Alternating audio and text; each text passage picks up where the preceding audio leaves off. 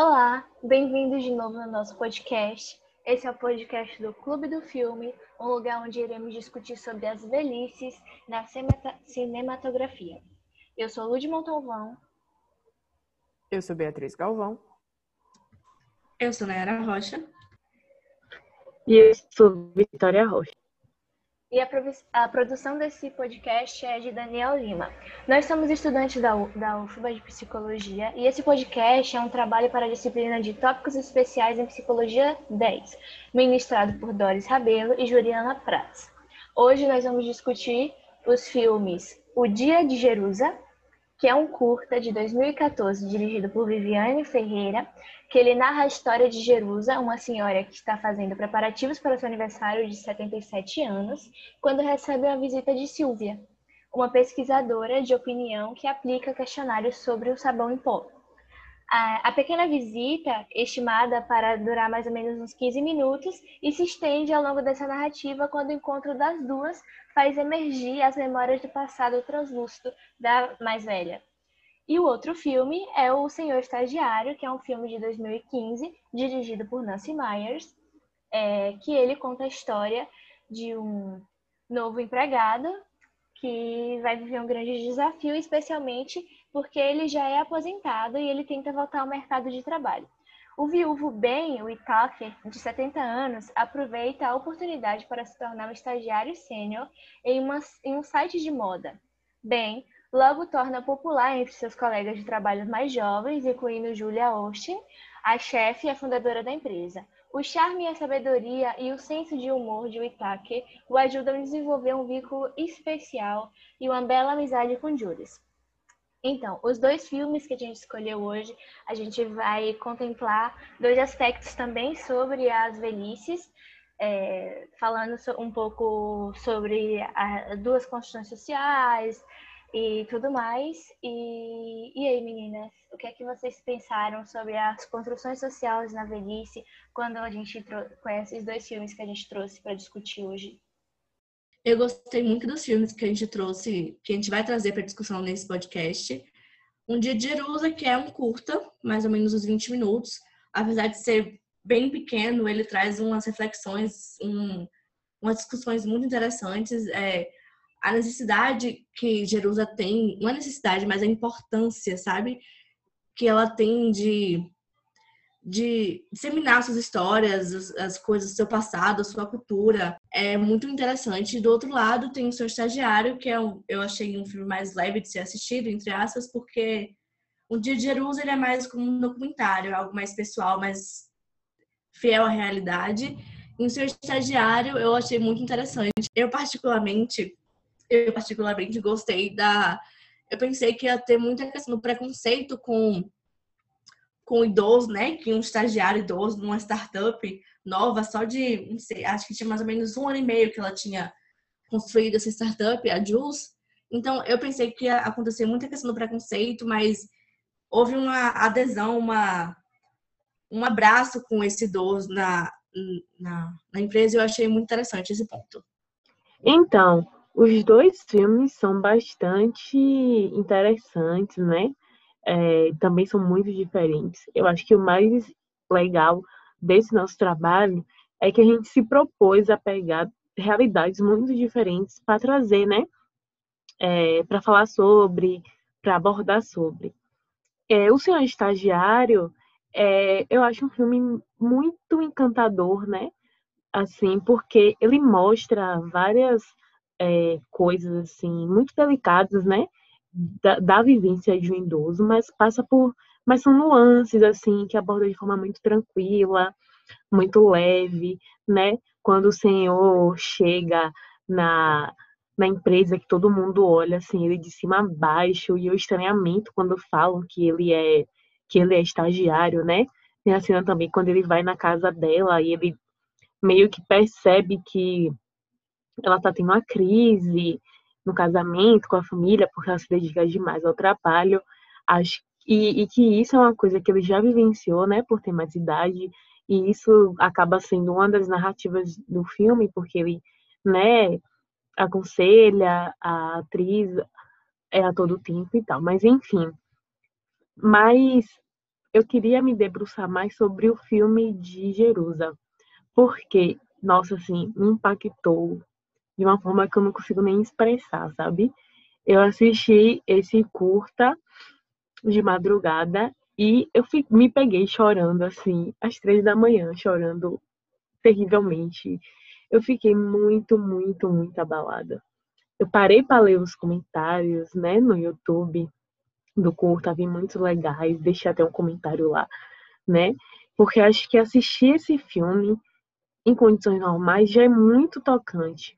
Porém, assistir esse filme num contexto de pandemia, onde os idosos são um grupo de risco, todo, todas as, as atenções estavam voltadas para esse para esse grupo, mas ao mesmo tempo não estavam voltadas, né? Porque a gente vê todas as questões de muita gente não se cuidar, de muita gente não lembrar dos pais. As, agora, assim, no início da pandemia, eu me lembro que até saiu um vídeo de uma mulher que estava no enterro, né, do seu pai. Era que um enterro ainda, né, logo no início da pandemia, que tipo, é, tava as, as pessoas que estavam enterrando, todas com os EPIs, estava só essa mulher, se eu não me engano, e uma outra pessoa que foi que filmou. E ela estava gritando muito, pedindo desculpa ao pai, gritando, chorando, berrando por ter saído, que ela furou a quarentena para ir no aniversário. Ela acabou contraindo a doença, voltou e passou para o seu pai, o seu pai morreu, né? Então é isso. Acho que assistir esse esse curta no período de pandemia é ainda mais tocante, sabe? É, traz muito mais emoção, traz muito mais lógica também, né? Porque apesar de ser um, uma história ali, é uma realidade muito, muito, muito presente, não é mesmo? Então, eu, por exemplo, eu me senti muito, muito tocada com esse filme. Talvez eu nem esteja falando tão bem, descrevendo, porque o que eu, eu acho que qualquer pessoa se me perguntar, Vitória, você assistiu esse filme, o que, que você achou? Eu vou falar. Para mim, foi extremamente emocionante. Para mim, foi extremamente impactante. E eu achei perfeito, eu achei a atuação das atrizes perfeita, sabe? Elas conseguiram passar toda a emoção, toda a carga daquele filme, do curta, né? Para quem estava assistindo. Foi uma explanação ótima, né? E quantas Jerusas não existem no Brasil e no mundo afora, né? Então, eu também me peguei pensando muito, sabe? Enquanto jovem, né? Qual o meu papel para até meus familiares que são idosos, né? Para não permitir que existam mais Jerusas, né? Então a gente vai debater mais sobre o filme, né? É, agora, mas assim, minha impressão foi essa, assim, eu não, eu não sei nem mais o que falar, mas para mim foi impactante e assim, simplesmente perfeito. Se eu pudesse, eu colocaria todo mundo para assistir esse curta. É, é, eu acho que o Dia de Jerusa tem um papel assim sei lá, acho que fundamental sobre as discussões é, de velhice, né? Eu acho que em pouquíssimo tempo, e aí talvez isso que seja mais incrível é, sobre o, o curta-metragem, é justamente que em tão pouco tempo ele consegue dizer tanto, sem necessariamente dizer, percebe? Porque a questão toda que passa pelo, pelo curta é um diálogo né, entre duas mulheres.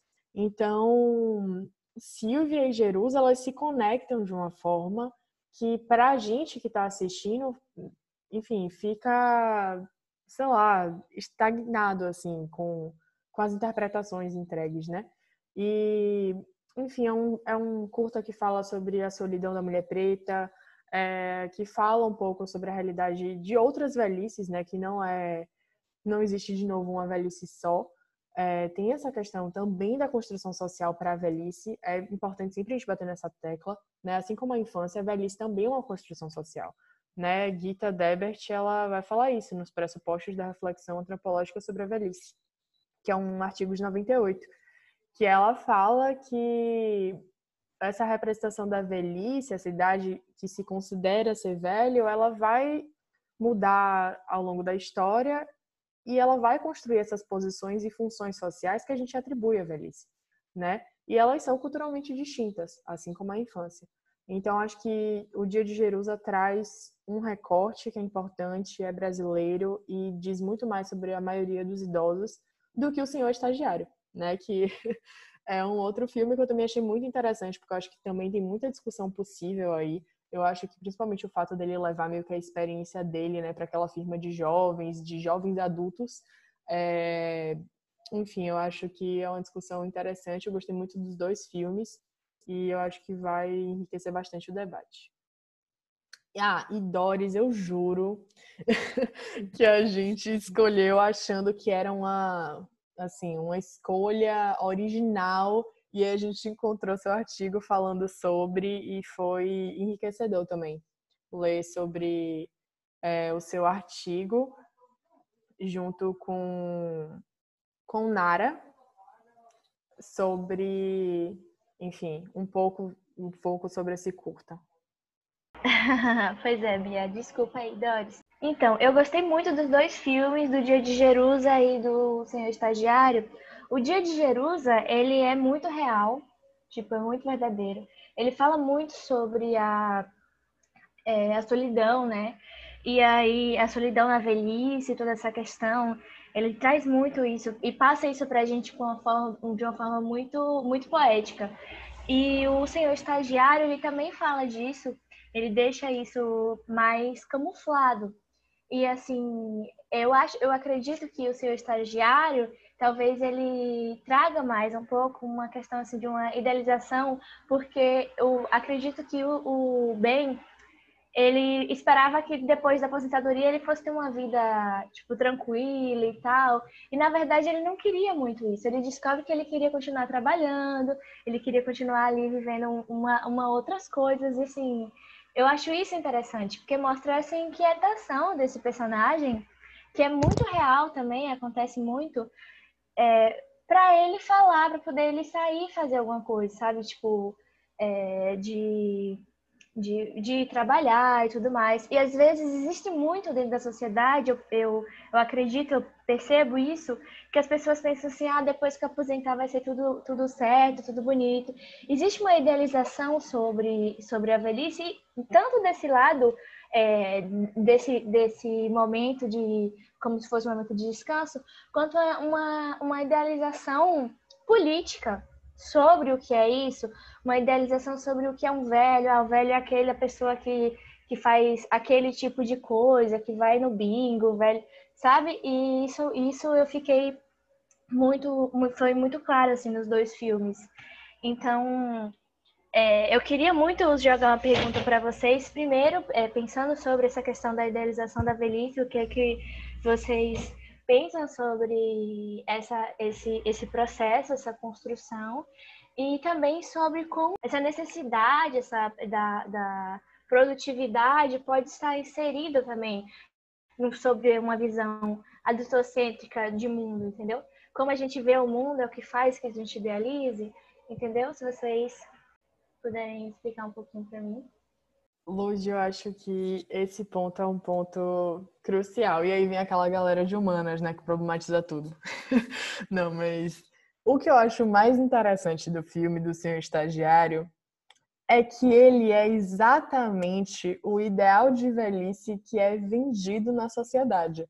Quer dizer, que é o idoso que produz, que é o idoso que está em boa forma, faz exercício físico, que se alimenta bem, né, que tem um relacionamento, é, que ele consegue né, ter tudo no controle, quer dizer, ele mora sozinho, ele não é dependente de ninguém.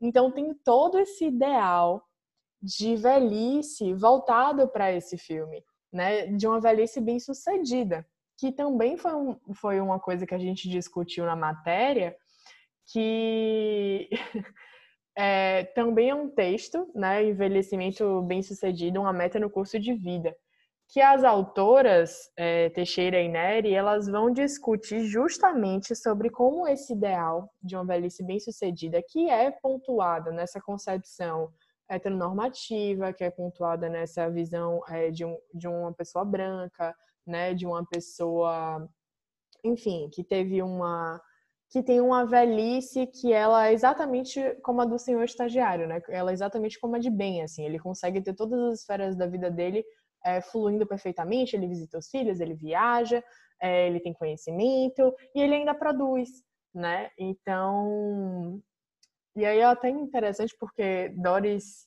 no, no artigo que ela fez, de velhices invisibilizadas, junto com Nara, é, ela discute sobre isso, né? Sobre como esse envelhecimento construído nessa estética branca, heterossexual, cisgênera, enfim, que a pessoa tem uma renda, né, que entra todo mês, que faz com que ela consiga se manter, é justamente, eu acho que resume muito no filme Seu Estagiário.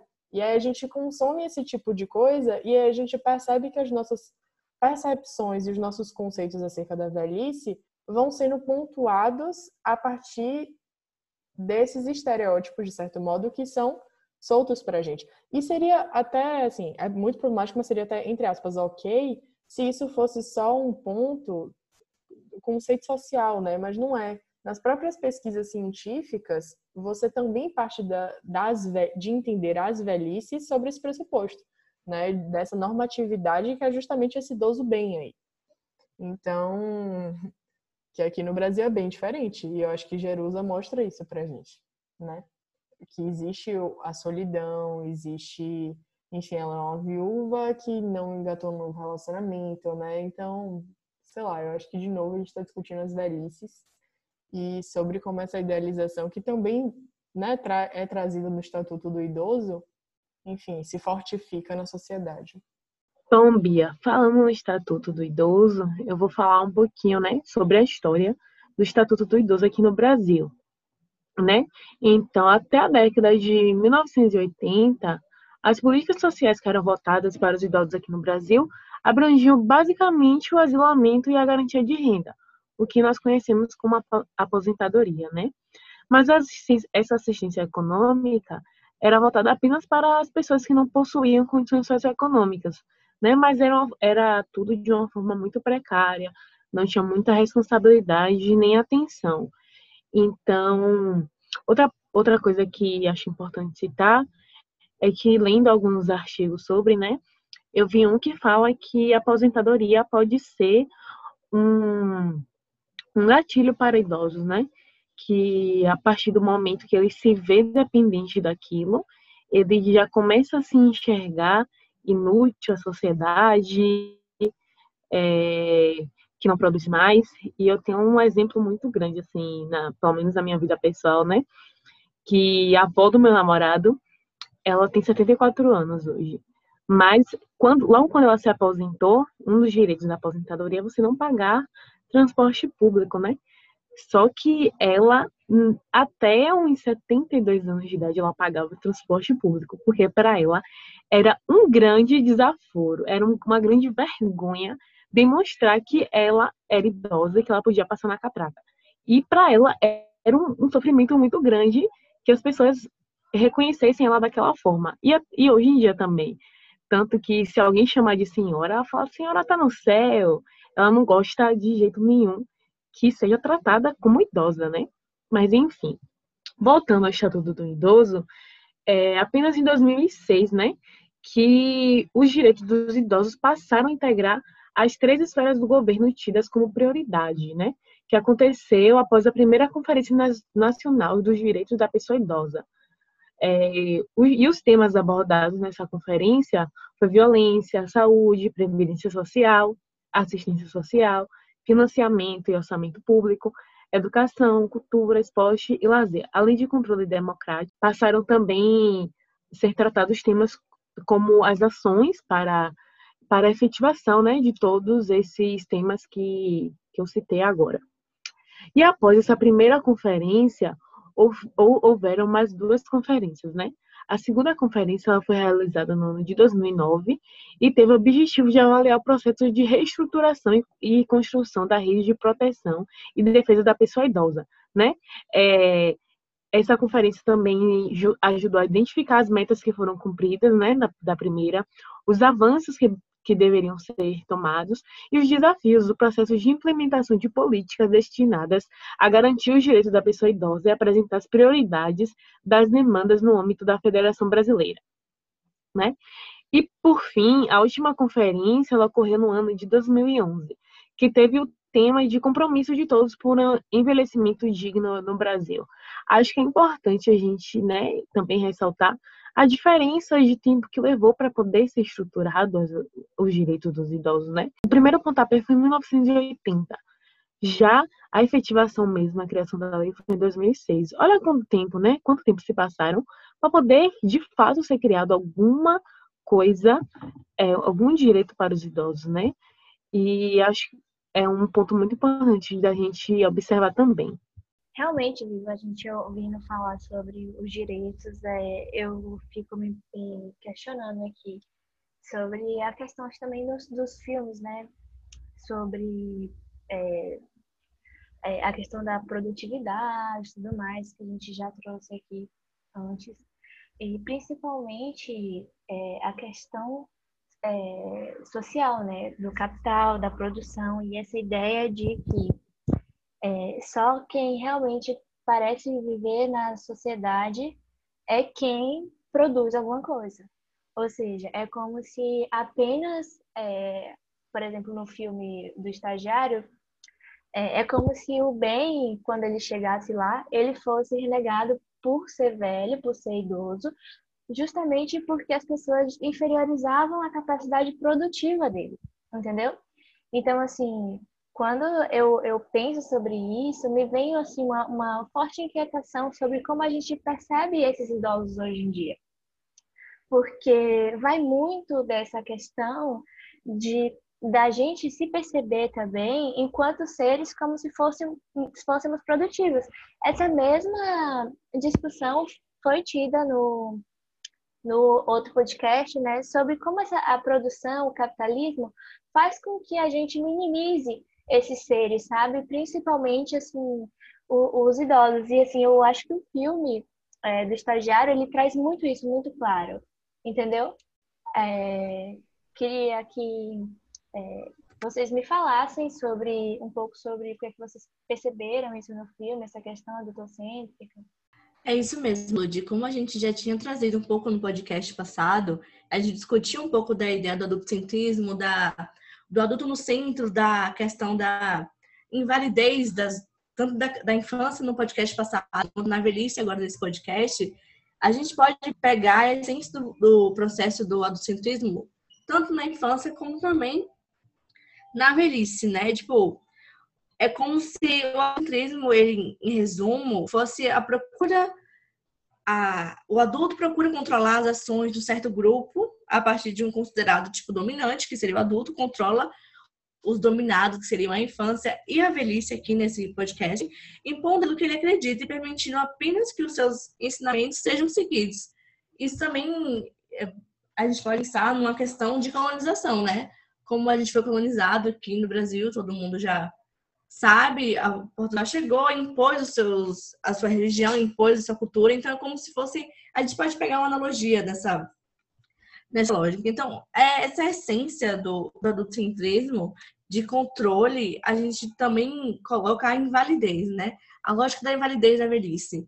A gente pode ver, como o Lud trouxe, que quando o idoso ele chega para trabalhar, na questão do, do seu estagiário, as pessoas tomam um choque, porque idoso está trabalhando ainda, ele devia estar tá em casa, sei lá, jogando dominó, alguma coisa do tipo. Então, a gente tem esse, essa imagem do idoso inválido que ele já não ele já não serve para fazer entre aspas as coisas. Então, é, essa, esse pensamento de invalidez também causa o silenciamento desse idoso. Então, ele já não tem mais voz ativa na sociedade. Ele já não pode, ele já não pode se impor é, é como se a gente perdendo mesmo, como se a gente colocasse que eles estivessem perdendo o discernimento das coisas. Eles já não podem porque eles estão velhos, sabe?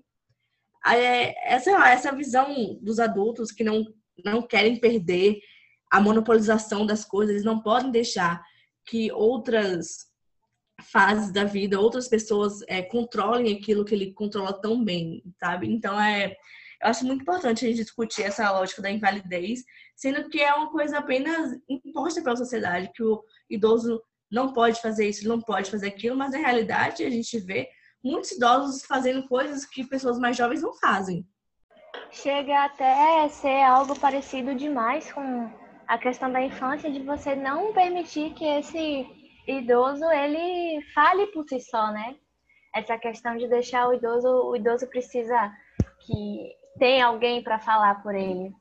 E assim, uma coisa que eu que que fica muito claro nessa, nessa diferença, nesse contraste intencional entre os filmes, é sobre as várias velhices, né? Porque tem essa, essa questão da, de uma velhice negra, tem a questão de uma velhice LGBT, tem uma questão de uma velhice branca, rica.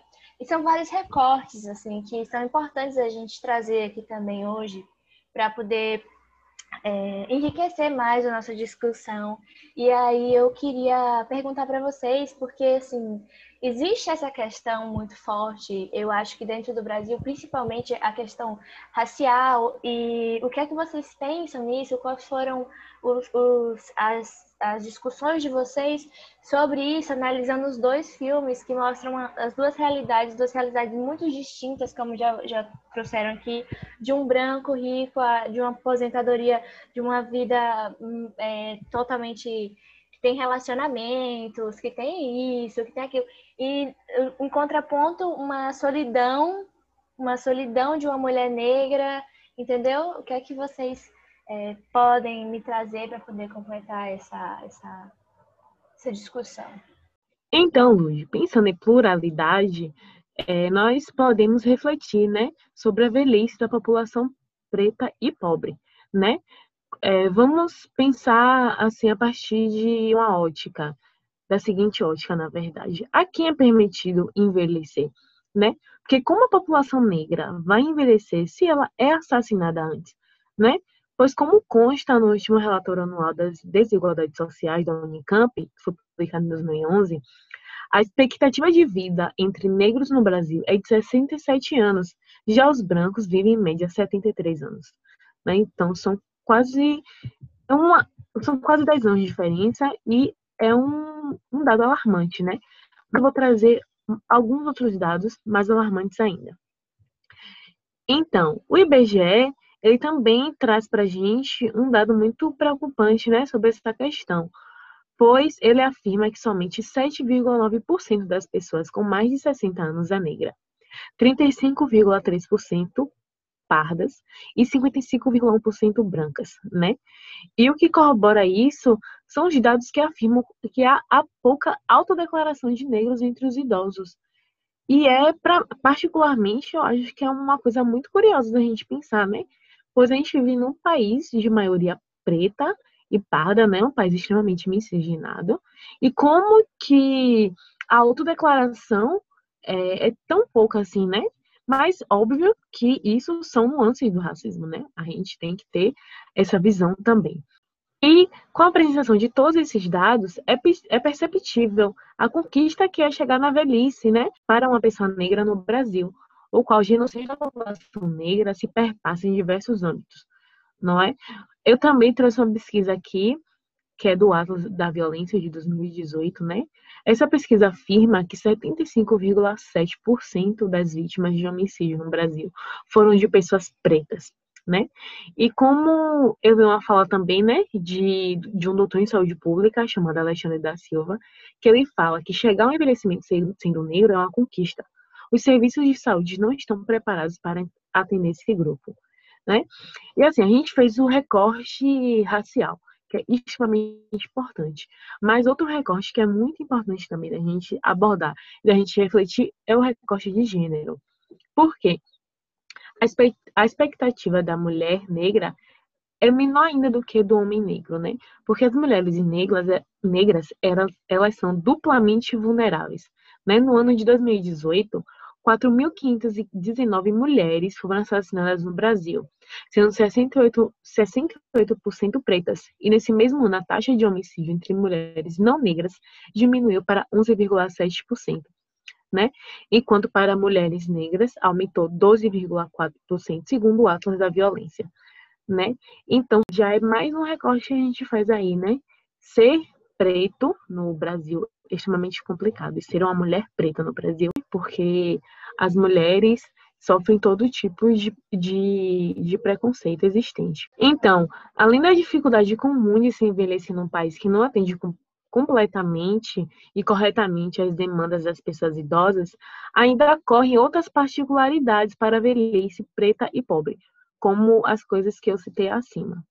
Bom, além do que Vitória trouxe sobre o recorte de raça e o recorte de gênero, um recorte muito importante que a gente tem que fazer, a gente tem que trazer aqui no nosso podcast também, é o recorte da população LGBT, né?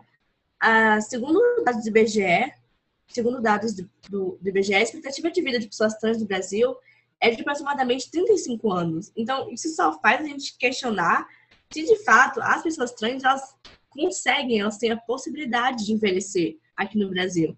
Elas estão expostas à grande marginalização e à violência. É absurdo, assim, o descaso das autoridades, da população, faz, faz com que é, essa população trans tenha uma vida adulta com péssima qualidade, então, que dirá ela vai conseguir envelhecer, sabe? Então, é, a necessidade de a gente trazer esses recortes todos de raça, de gênero e da população LGBT é para gente é a gente ver o tanto dessas pluralidades que existem. Então, como a gente não consegue definir essa a questão da questão social que Bia trouxe, que é presente nos dois filmes, tanto no Seu Estagiário como no Dia de Jerusa, o quanto é, é diverso. Então, a gente não tem como fazer uma caixinha e colocar os idosos nessa caixinha e achar que eles vão ficar só naquela caixinha, sabe?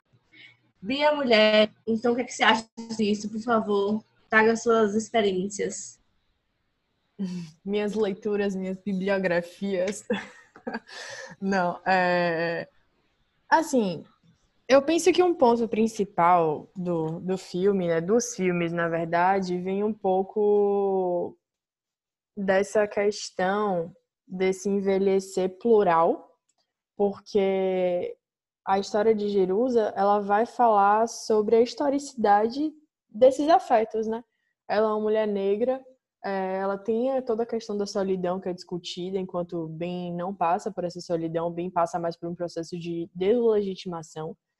E aí o que me leva a pontuar que esse processo de deslegitimação e desse processo de solidão do idoso faz com que a gente tenha muita pouca informação e a gente tenha percepções extremamente equivocadas sobre o que de fato é a velhice. Porque, percebe, os estudos, assim como acontece para as crianças, também acontece para os idosos, ou como aluna de dores, para os velhos, né? A gente tem que ter medo dessa palavra.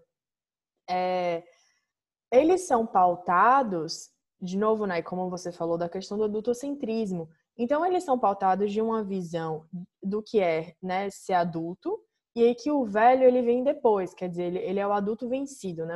Ele é o adulto fora do prazo de validade, ele, ele tem esse processo de, de invalidez. E por esse processo de invalidez, que também está junto com esse processo de silenciamento, que vem dessa deslegitimação, dessa solidão, a gente não discute sobre a velhice. Então a gente tem muito pouco conhecimento sobre o que o que, que essas velhices significam, né? Então isso tem um ponto também por causa das pesquisas, porque já que elas são produzidas nesse conceito de adultocentrismo, pouco se pergunta ao idoso sobre o que, que ele realmente acha é, que é importante você passar no processo de velhice, o que, que realmente é, faz sentido né, ser discutido, ou quais processos de intervenção, quais projetos de intervenção devem ser feitos para poder garantir uma, uma velhice digna né, do idoso. É, e aí o que me lembra que vocês estavam discutindo né, sobre essa questão do racismo, sobre a questão é, da população LGBT, que não chega nem a envelhecer, né, principalmente a população trans, é, que também no artigo de Doris é, e Rocha, ela vai falar né, que esse processo para a população LGBT é de isolamento familiar e social porque a nossa sociedade não aceita com quem essas pessoas se relacionam, então ela, a gente não aceita esses afetos, então o que resulta num processo de isolamento, né, e num processo de exclusão social. Então, que também acontece muito com, com racismo, é, e, e assim, com todos os outros tipos de preconceito, né, é, seja ele social ou de gênero, enfim. É, então, acho que tem esse, essa coisa também da gente desconhecer a velhice, da gente não debater sobre isso. E aí vem todas essas questões dos tabus, o que, de, o que me lembra aquele dado, né, de que na população idosa, você tem um aumento muito grande de transmissão do vírus da HIV. Quer dizer, a gente não debate sobre sexualidade da velhice, a gente não traz esses dados à tona, a gente não elucida essa discussão. Então acaba que a saúde do idoso fica nesse meio tempo, né? Quer dizer, ela não é prioridade, porque para a gente não vale a pena discutir se velhos transam, assim. Na nossa, na nossa cabeça, isso não é. Esse tabu a gente não vai entrar, a gente não vai quebrar ele.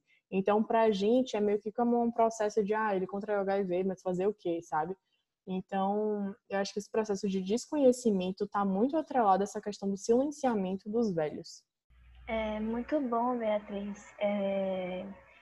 Assim, quando você falou, eu fiquei pensando sobre a questão de que da, sobre você falou da saúde e tal, e aí você falou das relações, e a gente percebe no filme que o bem ele tem essa uma relação, né? Ele, ele é uma pessoa que sai, é uma pessoa que, que faz as coisas dele, enfim. E aí é, você vê já essa outra realidade, não existe muito isso. E aí a gente se pergunta, né? Não tem como a gente não perguntar, não vou deixar que Vitória pergunte dessa vez. Eu vou fazer minha, essa pergunta. Existe uma velhice ideal? O que seria essa velhice ideal? Porque, de novo, na minha opinião, a gente acaba entrando nessa ideia de. Nesse, nessa, nesse conceito estereotipado que acaba trazendo essa, essa, essa visão negativa sobre, sobre o que é a velhice, essa idealização da velhice e, todos, e todas essas coisas que a gente já discutiu aqui hoje. Então, para vocês, existe essa, essa velhice ideal? Bom, eu acho que é, como eu disse na infância, eu também trago para a velhice, eu acho muito impossível a gente ter um ideal, porque como a gente trouxe no podcast, existem vários recortes da velhice. Como o Vitória trouxe, eu trouxe, Bia também trouxe, a questão da população LGBT, do recorte de gênero, do recorte de raça, a gente não consegue, é impossível a gente colocar é, todos os, os idosos numa caixinha e achar que aquele vai ser o ideal e quem fugir daquele ideal é algo assim, sabe? Sem, onde não, a gente não consegue pensar sobre aquele idoso de uma forma diferente. E é, é assim, a gente consegue ver é, na sociedade contemporânea mais que os idosos, eles estão, como o Bia falou, a gente tem que começar a falar sobre eles, porque eles são pessoas atuantes da nossa sociedade. A gente tem que falar sobre eles, a gente tem que trazer é, as discussões que essa, essa faixa etária, ela precisa. Então, eu acho assim, como eu falei, com todas as, as pluralidades e as singularidades dessa faixa etária, a gente não pode criar um ideal, já que é praticamente impossível.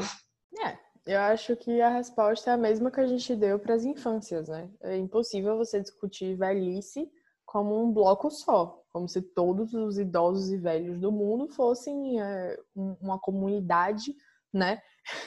que tem as mesmas características e pensa da mesma forma, assim, não tem como, né? Toda a nossa sociedade é pautada em grupos sociais, é pautada em diferenças, em pluralidades, em particularidades e direitos individuais. Então, quando a gente pensa em velhice, a gente tem que pensar sobre isso, sobre as velhices. A gente tem que pensar sobre a diferença de um idoso que mora na capital do idoso que mora no campo, né? A gente tem que pensar sobre a diferença entre você ser um homem branco, você ser um, um homem negro, né, idosos. Então, é muito impossível, eu acho que é muito ilusório e seria até irresponsável da nossa parte acreditar que existe um ideal que deve ser seguido ou que deve ser implementado ou que deve ser disseminado para discutir sobre velhices. Porque é o que acontece hoje na produção bibliográfica e é justamente isso que tem causado essas mazelas sociais e essa invisibilização de outras velhices que não a que bem passa no filme, que invisibiliza, por exemplo, Jerusa. Então, gente, eu acho que, como estamos falando de infâncias e velhices aqui, né? Não tem como a gente desassociar ambas as fases da vida, né? Não tem como eu dizer que exista uma infância ideal, existe uma velhice ideal e negue o outro, né? A minha opinião continua a mesma da infância, não existe uma velhice ideal. Na verdade, não existe nenhuma fase da vida ideal, né? Porque, como o Bia falou, são fases, é, existem pluralidades, são indivíduos com todas as suas vivências, com todas as suas subjetividades. E a gente impor alguma coisa ideal para, para a fase de vida é extremamente errado, extremamente complicado, né? Eu acho que a gente. O ideal é que não tem o ideal, na verdade, né? O ideal é que cada pessoa siga o que para ela seja melhor, né? Para ela o que se adeque mais, que a sociedade entenda as necessidades das pessoas, entenda o que cada, assim, de certo modo temos as leis, né, que precisamos segui-las e essas leis amparam boa parte do que é, tanto as crianças quanto os idosos precisam. Mas acho que a sociedade em si deve se atentar para isso, entendeu? Entender as demandas que cada fase, principalmente as fases mais vulneráveis da vida, é, solicitam, né? E então, gente, continuando um pouquinho, alongando a minha fala, para finalizar, eu queria trazer uma experiência, né, de, de um asilo, porque no ano passado eu fui num asilo na época de São João. Né? Minha mãe foi levar umas doações e eu fui com ela e tal. E o, o porquê eu quis trazer essa experiência? Porque foi muito curioso o que eu senti ao chegar lá. Né? Quando a gente chegou no, no asilo, aqui em Salvador, né? É, eu, a gente desceu a ladeira, porque dá no, no asilo, e quando eu saí do carro, eu imediatamente queria sentar de volta e vir para casa, porque eu comecei a chorar muito, muito, muito, muito, muito. Minha mãe achou que eu não queria é, falar que eu tava com medo, com qualquer coisa do tipo. Ela até falou, tipo, você veio pra cá e você não vai falar nada, você não vai interagir, o que as pessoas vão achar, que eles podem, isso você pode desencadear alguma coisa negativa, né? Por esse seu comportamento de querer ficar sozinha e tal, no carro trancada. Só que eu não estava conseguindo sair e encarar a realidade que estava ali na minha frente, sabe? Eu nunca estive num lugar como aquele, para mim era tudo novidade e tal. E eu senti uma coisa assim muito forte, não sabia explicar porque eu só chorava. E aí depois de uns 10 minutos eu saí do carro e resolvi, né, tentar falar, conversar com as pessoas e foi quando minha mãe estava conversando com uma idosa, ela estava relatando a experiência de vida dela. E eu até tentei trocar, mas escutando toda a história dela, eu voltei a ter as mesmas sensações de quando eu cheguei. Eu falei, minha mãe, por favor, vamos embora, eu não consigo ficar aqui. Porque, tipo assim, tava num clima de festividade, né? O engraçado foi isso, que era São João, tava tudo arrumadinho pro São João, ia ter uma raia lá, eles, com... eles convidaram a gente para ficar e tal. Só que para mim o impacto foi tão grande, sabe? Ver tantas pessoas assim. E a, a grande maioria eram idosos negros que estavam lá. Foi um impacto tão grande assim na minha vida, foi uma experiência tão surreal que eu não consegui lidar. Não consegui já lidar de jeito nenhum. Eu só chorava e falei, por favor, vamos embora. Minha mãe fez a doação e viemos embora. E ela ficou sem entender, né? Por que você é tão comunicativa? Você queria muito ir, por que aconteceu isso, sabe? Aí eu, depois eu refleti, né, que quando a gente come, a gente se dá de cara com uma realidade que não pertence, que a gente não pertence, o choque de realidade que a gente tem é muito forte. E para mim, esse esse meu primeiro, eu não retornei ainda, né, em um asilo, pretendo retornar em breve. Mas para mim, esse primeiro contato, essa primeira experiência, foi muito impactante e emotiva. Então, gente, é isso. A gente está chegando no final do nosso podcast. Hoje a gente entendeu um pouco mais sobre as velhices e sobre todas essas nuances que traz, ela traz consigo. Eu vou deixar vocês por agora e depois no próximo podcast a gente vai falar um pouco mais sobre as questões dos estereótipos e da infância e velhice. Vamos trazer mais dois filmes interessante para poder é, dar, continuar, dar continuidade a essa discussão. E só de gaiata aqui, como o Daniel gosta de, de dizer, é, para poder finalizar com uma frase que eu achei muito importante é, de uma figura que tem ascendido no Brasil, não um debate de certo modo, ela tem quebrado esse estereótipo, que é o que a gente vai discutir no próximo podcast, que é a Luísa Erundina, que saiu como vice-prefeita, né, como candidata a vice-prefeita na chapa Bolos, pela candidatura em São Paulo. E aí, quando perguntaram para ela, né, sobre essa questão dela ser, ser velha e da, estar na política, ser vice-prefeita de São Paulo, como era isso, e aí ela fala um texto interessante, mas eu quero fechar com uma frase que ela fala, que ela diz o seguinte: A velhice não é doença, não é defeito. A velhice não impede sonho. Portanto, o sonho que me move em relação às transformações que a sociedade precisa não envelheceu. É isso, espero que vocês tenham gostado. Até o próximo podcast.